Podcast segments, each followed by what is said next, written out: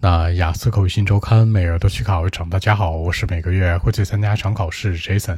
今天和大家分享讨论一下关于 Pass Three 当中的高频话题，叫做早起相关。有题这样说的，叫做 Why do so many people get up early？为什么现在很多人都早起呢？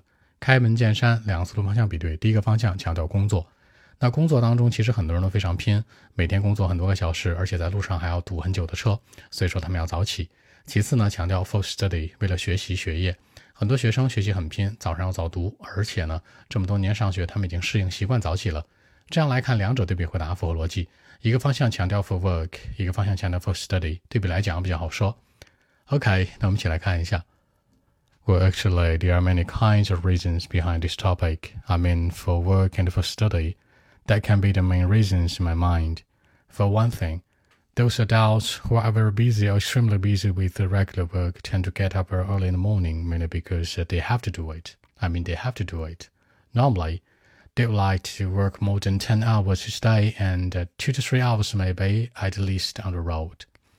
Getting up early is a necessary part of the life, undoubtedly.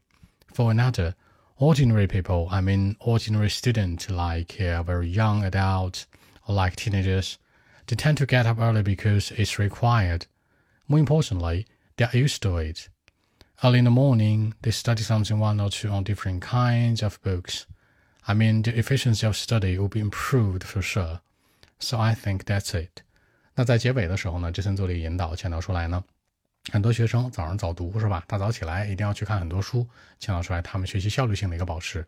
考官接下来就会问了：那早起工作学习效率真的很好吗？还是说晚点工作或者学习更好呢？形成更多话题的比对。好，说几个小的细节啊。第一个强调超级忙的，extremely busy。第二个毋庸置疑的，undoubtedly。第三个必须的，it's required。最后他们适应了，they're used to it。这样来看，把一些小的细节带进来，让文章更加有说服力。